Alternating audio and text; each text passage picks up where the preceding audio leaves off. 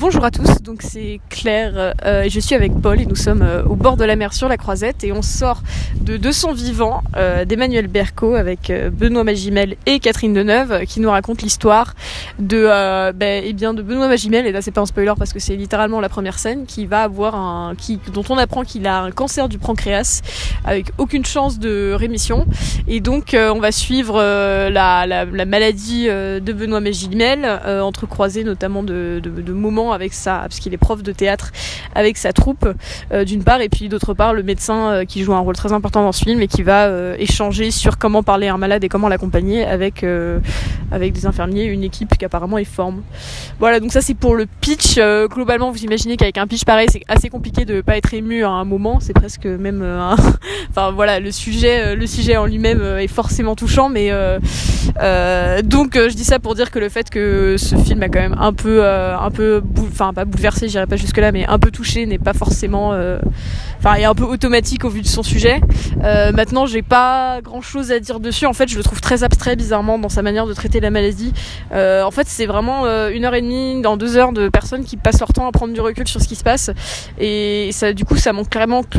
cruellement d'éclat. je pense que ça doit être l'hôpital le plus clean que j'ai vu de ma vie au cinéma, et ayant vu la fracture hier, voilà, il y a quand même un assez net décalage, et tout, tout le monde est dans une espèce de retenue et d'analyse euh, qui fait qu'en fait euh, bah, ça manque de corps et de chair bizarrement pour un film sur la maladie. Euh, c'est voilà, c'est très très abstrait et du coup ça ouais, ça, ça, décolle jamais vraiment. Le dispositif de faire dialoguer, d'être dans une espèce d'analytique permanente est intéressant, mais mais franchement, ça sert pas vraiment ce qu'il raconte. Donc euh, bah c'est joli mais je, je, me suis pas forcément ennuyée mais bon ça ça m'a pas euh, c'était un peu le encéphalogramme plat euh, comme Benoît Magimel à la fin du film mais bref voilà je sais pas ce que Paul en a pensé non, mais c'est un épisode, de mauvais feuilleton télévisé sur lequel on a mis du froufrou un peu réflexif. Quoi. C'est,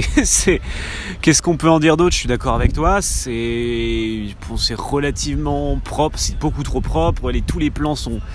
cadrés, sont millimétrés, avec les petits mouvements de caméra qui font bien, les petites envolées lyriques. Voilà que je te mets des nuages, voilà que je te mets le même nuage. Voilà que les sous-intrigues sont inutiles possible et assez mal sous-exploité, assez mal exploité par ailleurs. Euh, on a l'impression d'aller nulle part, on tourne en rond au bout d'une heure et demie, finalement on serait assez content qu'il meure, Benoît Magimel, qu'on passe à autre chose.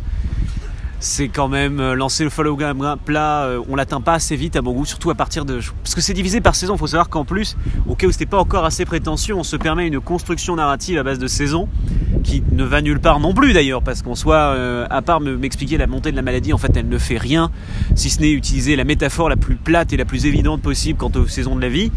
ce que je trouve relativement irritant. Et les quelques moments de grâce, effectivement, euh,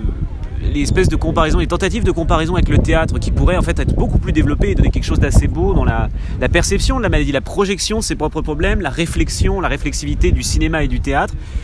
ne vont nulle part, puisqu'il en fait rien et que le subplot est, balayé aussi euh, à une simple sombre histoire de, gamine qui est amoureuse de son prof, dont on se fout complètement. Donc effectivement, je vais pas, je vais pas mentir, moi aussi ça me fiche les armes aux yeux de voir euh, les gens qui pleurent partout dans tous les sens. C'est vrai que comme tout comme tout mélodrame, finalement, il y a toujours un moment où ça nous touche, quel que soit le problème mais c'est un film qui dit rien, qui vit sur un autre plan de réalité où tout le monde a l'air de globalement vivre euh, dans le dans l'opulence et la joie, euh, si ce n'est leurs petits problèmes personnels. Euh, je comprends pas, à vrai dire, comment ce film s'est retrouvé là. ce film n'a aucun intérêt. C'est vraiment c'est c'est un film français dans tout ce qu'il a de plus plat et c'est une parodie de mauvais films français. Voilà, je sais pas si tu veux acheter quelque chose. Non, non, mais je pense qu'on peut s'arrêter là. Bon, euh, il est hors compétition de la sélection officielle, donc euh, a priori il ne concourra pas pour la Palme d'Or. Moi, je vais peut-être être un peu moins, euh, un peu moins dur que Paul, mais je pense que globalement, c'est pas un film qu'on a beaucoup apprécié. Donc c'est Paul, je vous fais un retour pour Cannes et pour Popcorn sur le film Flag Day, sorti réalisé par Sean Penn, avec dedans la fille de Sean Penn, française Penn, mais aussi Sean Penn, donc adapté d'une histoire vraie, c'est-à-dire adapté de l'autobiographie de, notre très chère Jennifer Vogel, qui servira aussi de point euh, finalement de repère dans ce récit. Il va nous raconter l'histoire euh, de, de, sa relation avec son père, espèce d'escroc un peu raté qui se retrouve en fait dans tous ses états à fuir finalement au fur et à mesure d'Amérique et qu'elle ne verra jamais vraiment. Alors, euh, de ce que j'en ai pensé, oui, non, c'est pas bien. Non, soyons honnêtes, c'est pas bien. C'est euh, aussi mauvais dans les idées de mise en scène que dans l'écriture. C'est souvent extrêmement facile, et autant dans l'écriture des personnages, c'est-à-dire que on a la mère alcoolique, on a le, le père un peu voyou au grand cœur, mais qui se rate jusqu'au bout, peut-être mentir jusqu'au bout, on a, on a le beau-père abusif, enfin, toute la galerie de personnages qui est rendue d'autant plus flippante par l'espèce d'admiration totale que peut avoir cette fille pour son père, même si elle réalise le problème, sachant qu'il se met en scène, parce que n'oublions pas, le père, c'est Sean Penn lui-même, il se met en scène comme cette espèce de grand personnage multifacette, à la fois absolu loser et finalement gigantesque héros, esprit américain par excellence, né sous le Flag Day, celui qui pense que tout lui est dû.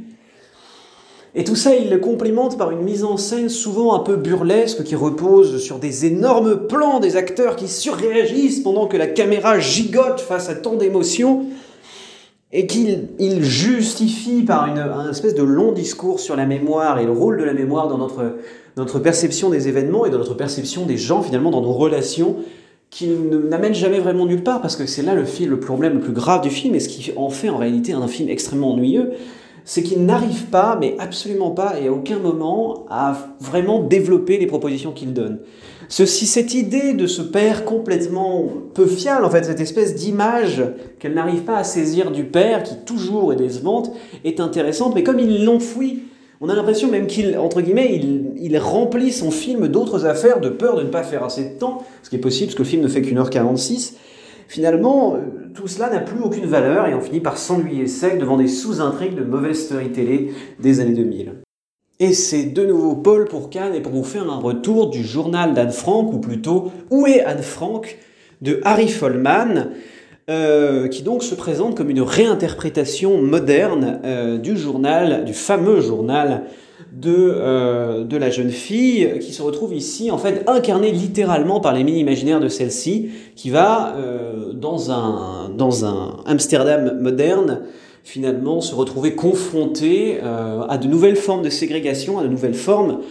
d'injustice. Euh, alors de quoi qu'est-ce qu'on peut en penser? D'abord, ce qu'on peut dire avant d'en dire du mal, c'est que euh, visuellement, l'imaginaire d'Harry Folman n'a pas franchement vacillé depuis les 13 ans qui sont passés depuis Valsa avec Bashir. Le film est absolument magnifique, regorge d'idées de montage, de mise en scène de représentations et de formes qui sont souvent absolument délicieuses,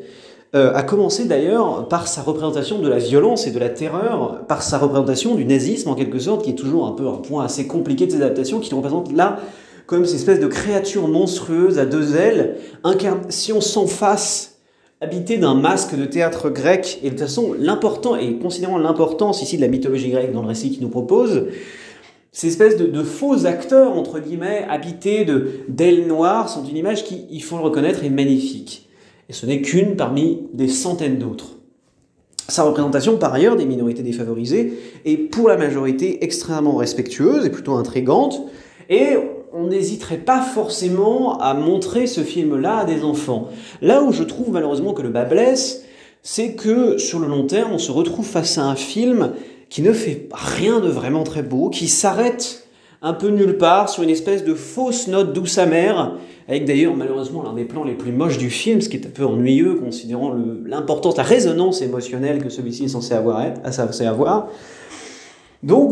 on ne sait pas là où elle est, on est, entre, on est un peu le cul entre deux chaises. D'un côté un bon divertissement pour enfants avec quelques très très belles scènes et un imaginaire suffisamment vaste et puissant pour amener il faut le dire, l'un des plus importants témoignages de la première partie du XXe siècle dans une nouvelle ère, et d'autre part un film qu'on trouverait presque trop gentil sur beaucoup de ces sujets, à commencer par le problème des migrants et la façon dont il essaye de le traiter, parfois un peu facile, surtout dans sa conclusion, même s'il essaye de nous en prouver le contraire.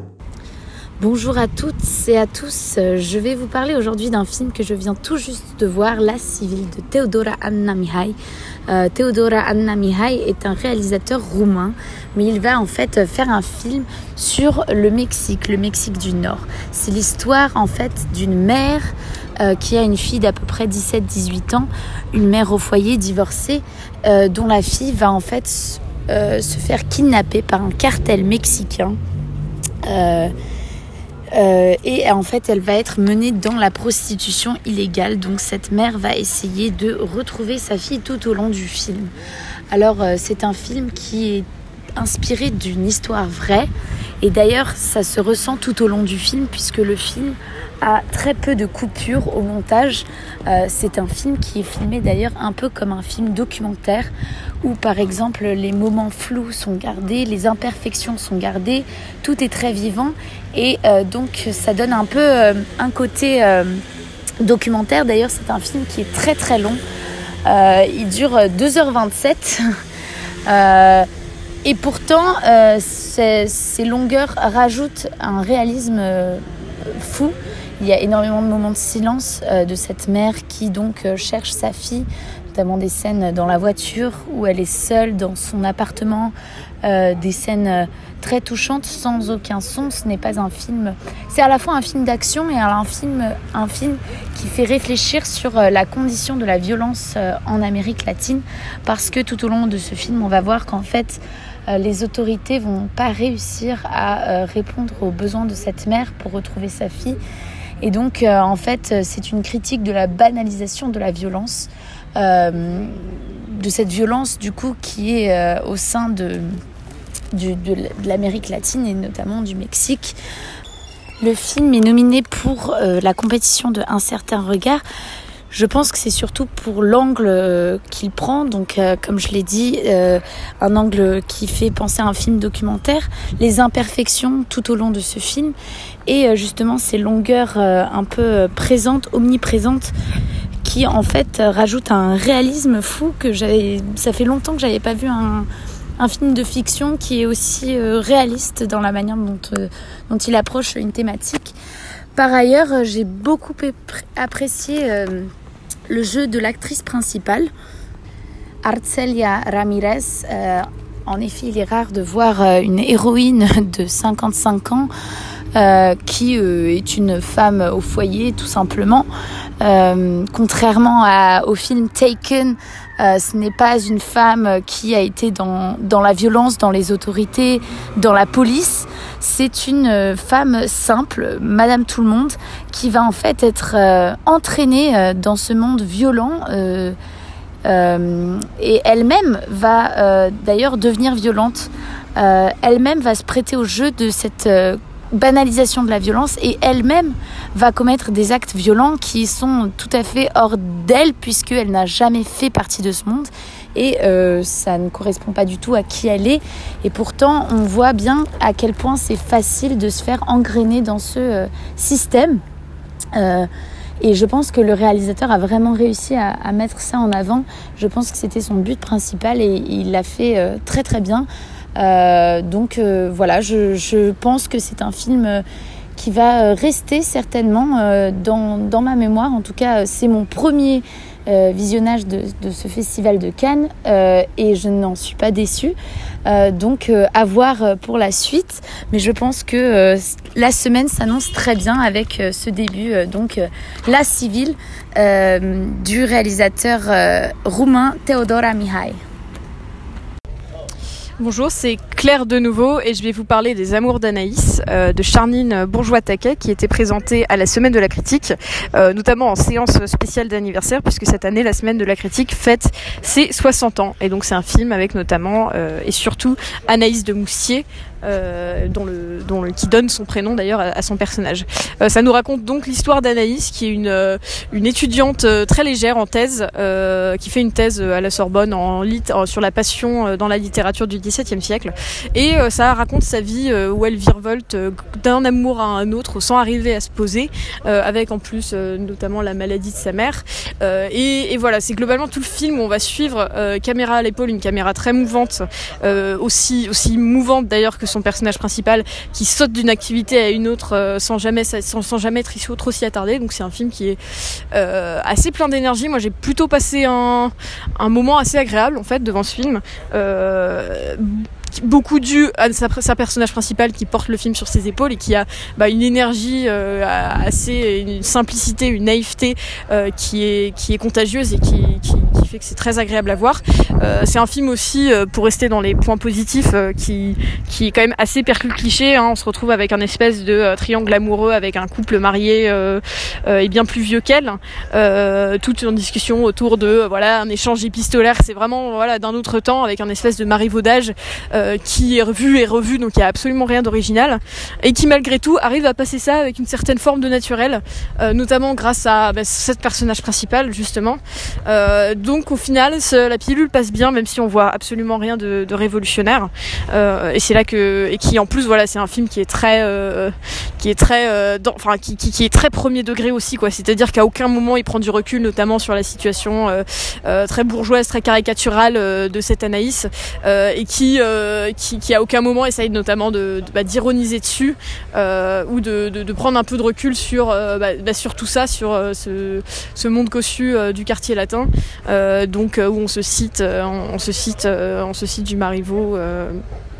en soirée. Euh, donc voilà, c'est un mouvement agréable, mais qui fait qu'il décolle pas vraiment parce que je trouve qu'il a pas vraiment de recul sur ce qu'il raconte, euh, tout en étant quand même très sympathique.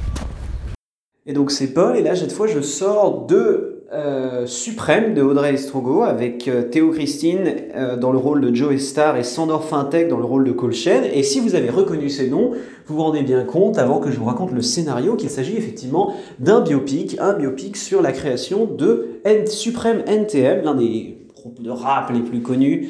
euh, de ces dernières années. Alors qu'est-ce que j'en ai pensé? Ben, Je trouve ça plutôt, plutôt bon pour la plupart du temps. C'est toujours compliqué, surtout les biopics musicaux dont on est euh, recouvert ces dernières années, surtout par Hollywood qui ont produit une espèce de produit euh, de consommation un peu nul, bah, comme Bohemian Rhapsody en quelque sorte, qui s'enfonce dans les bons sentiments et dans le, gentil être. Là, on tire quand même un peu à boulet rouge, déjà sur Joe Star de façon assez étonnante, qui était pourtant là dans la salle avec l'équipe. Donc c'est toujours assez, intéressant, d'autant plus qu'il a coécrit le scénario du film. Donc effectivement, c'est une représentation qui est assez violente, qui est assez juste, qui met au centre de son dispositif le cœur, c'est-à-dire ce cœur de jeunes gens euh, qui finalement ne se sentent pas accueillis par cette société et qui vont créer un groupe qui s'adresse d'abord à eux-mêmes et surtout de façon complètement aléatoire. Et le fait justement de ne jamais trop lâcher euh, l'histoire de ces personnages et de leur, de leur laisser donner un sens à celle-ci au lieu de s'enfoncer immédiatement dans les grands messages, de, d'en faire finalement les, les, grands héros, enfin les grands héros, les, les figures christiques qu'ils ne sont pas.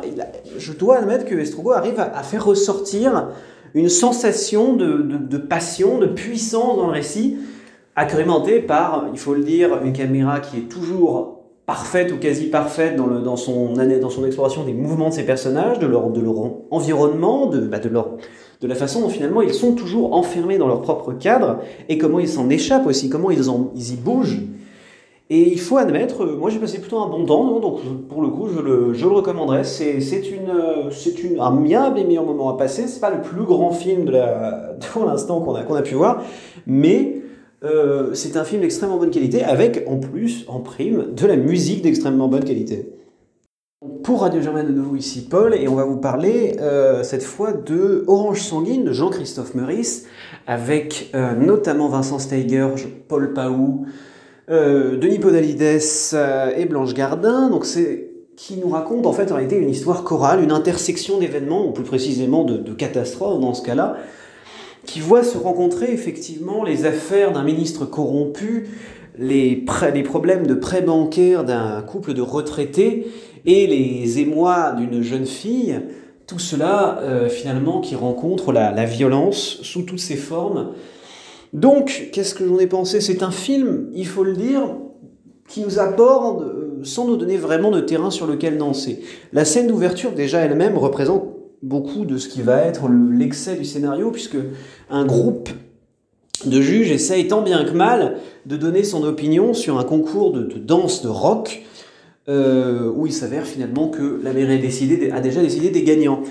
Et finalement, de ça, de cette espèce de microcosme un peu raté, pourtant entouré de mouvements, le réalisateur fait naître une suite d'échecs, une suite de, comédies finalement, parce que le film se rapproche presque du, du, film à sketch, dans la façon dont il intersecte ces différents récits, finalement, il va nous proposer un récit euh, très sombre, très désabusé et très violent, et surtout très très énervé sur ce qu'il voit en fait de cette société qui s'enfonce dans un comique un peu notoire, dans un comique un peu gras et grossier et gratuit, pour donner surtout une, violence, une violence cachée, qui ici va s'habiter par un dernier personnage qui apparaît euh, sur, disons, au bout d'une heure de film, et qui va, entre guillemets, faire éclater l'intrigue à tous les, dans tous les sens du terme. Et il faut le dire, euh, ce jeu finalement de la comédie et du drame que le, metteur en scène manie très bien et souvent dans, un, grotesque autant visuel que narratif assez assumé m'amène plutôt à en dire du bien. Je dois admettre que j'en suis sorti plutôt content, euh, enfin content non, c'est pas vraiment l'émotion qu'offre le film, quoique la scène finale soit particulièrement satisfaisante. Mais en tout cas, euh, oui, oui, oui, on a, on a tendance à se dire que c'est plutôt une bonne expérience, une expérience maligne, avec euh, quelques très très bonnes idées de mise en scène, agrémentées de performances souvent très justes, euh, et qui euh, n'hésite pas tant que ça à, tirer entre guillemets à, à boulet rouge sur le système. Ici Claire, je suis euh, toujours sur la croisette et je vais vous parler d'un film que j'ai vu hier qui s'appelle Compartiment numéro 6 de Juho Kuosamen, qui est donc un réalisateur euh, finlandais euh, et qui nous raconte l'histoire donc d'une jeune femme qui donc finlandaise qui étudie en, Russie et qui décide d'entreprendre un très long voyage en train pour aller observer des écritures vieilles de 10 000 ans dans quelque chose qui, qui s'apparente au fin fond de la Sibérie et qui du coup durant ce voyage va se retrouver mis en paire avec un avec un, un homme un peu rude euh, avec lequel elle va peu à peu euh, sympathiser le tout dans une dans un contexte où elle est dans une situation euh, plutôt de déception amoureuse. donc voilà pour le voilà pour le pitch. je vais être assez courte sur ce film parce que c'est il est d'une simplicité qui fait que ce, que j'ai à dire est au final assez simple aussi. C'est un film que j'ai trouvé très joli, qui m'a beaucoup touché, notamment en fait dans sa manière de créer des moments de, de grâce, de beauté et de douceur dans un en jouant avec un environnement qui est extrêmement rude parce que voilà, il y a, enfin, à titre d'exemple, il y a un moment où donc on a nos deux personnages qui, euh, bah, qui jouent comme des enfants euh, dans la neige, sauf que c'est au milieu d'une tempête de neige et que on voit leur, euh, leurs cheveux en train de se solidifier à cause de la glace. bon, ils meurent pas comme ça, hein, ça serait été une fin assez horrible, mais mais voilà, et, malgré tout, ça reste qu'un moment de grâce sans pour autant, alors qu'on se rend compte que c'est un environnement qui est extrêmement rude et qui est en aucunement édulcoré. Et je pense que c'est la principale force du film, c'est vraiment nous emmener dans ces, dans ces moments de, poésie euh, entre la relation donc entre cet homme et, euh, euh, et, donc la voyageuse qui est le, personnage principal, qui elle aussi au final assez mal, enfin qui sont à la base très mal assortis et qui, finissent par se retrouver dans une sorte de, communion un peu maladroite que j'ai trouvé très touchante. Et je pense que c'est à peu près tout ce que j'ai à dire sur ce film. En fait, il est assez simple. je sais pas si je vais en garder un souvenir impérissable. je sais pas s'il fait le poids face aux autres films de la compétition officielle, mais en tout cas, j'étais contente de le voir parce que c'était un beau moment. Et donc c'est euh, Claire ici euh, qui est toujours avec euh, Paul et on va vous faire un petit rattrapage sur Annette de Léox Carax qu'on a eu le temps de qu'on a eu le temps de voir avant notre arrivée à Cannes. donc Annette qui a fait qui est à la fois dans la sélection officielle et qui a fait l'ouverture du festival de Cannes. donc avec Adam Driver et notamment Marion Cotillard et qui nous raconte c'est une comédie musicale écrite par les Sparks et qui nous raconte l'histoire de la relation entre donc Adam Driver qui est un espèce de comique, euh, comique dans la provocation totale qui est son histoire d'amour avec euh, une soprano euh, donc jouée par Marion Cotillard une relation qui va très vite virer au cauchemar. Voilà Paul je sais pas si tu veux commencer dessus oui, bah, je vais commencer. Mais donc oui, c'est un, c'est un film intrigant dans le sens qu'il y a beaucoup de scènes qui sont absolument passionnantes et où on sent que le problème avec Léo Carax, c'est toujours le problème avec c'est qu'il sait faire du cinéma.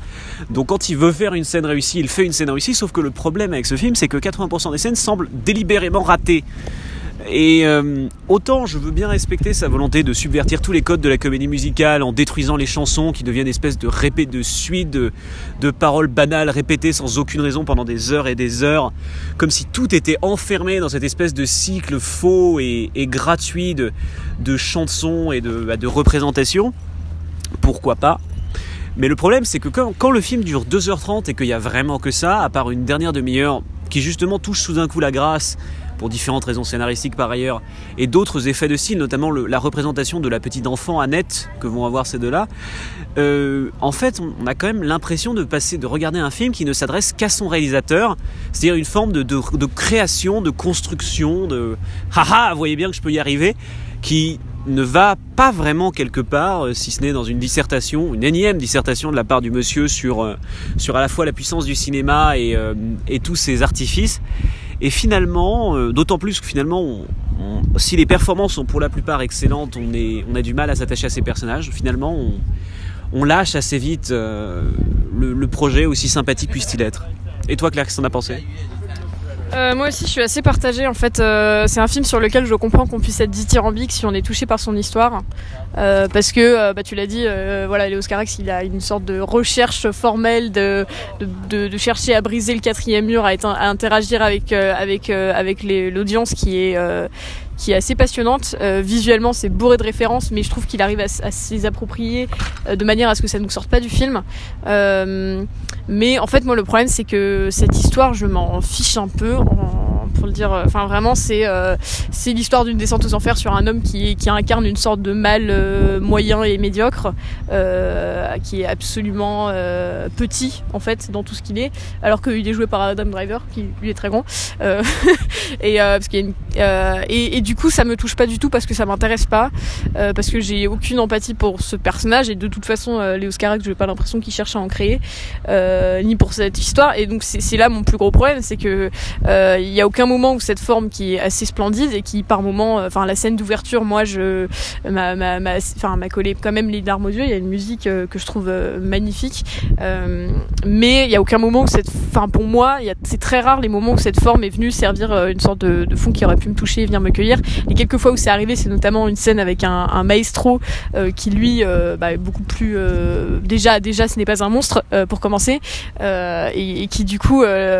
bah, fait vraiment euh, regretter ce que le film aurait pu être parce que sans vouloir vous spoiler c'est une chaîne qui est émotionnellement très chargée et qui a en plus euh, une formellement euh, une très grande inventivité. C'est un dispositif très simple et vraiment on se demande comment est-ce qu'il a pu tourner ce truc là et, voilà c'est ce genre de scène où je me suis dit putain mais c'est ce que ce film aurait pu être si euh, l'histoire m'avait intéressé. Sauf que bah effectivement on a un peu l'impression que Léo Carax est dans la l'autoréférence per, permanente. D'ailleurs je souhaite vraiment un grand courage aux distributeurs qui vont devoir vendre ce film qui est quand même assez splendidement inclassable euh, et, et bah,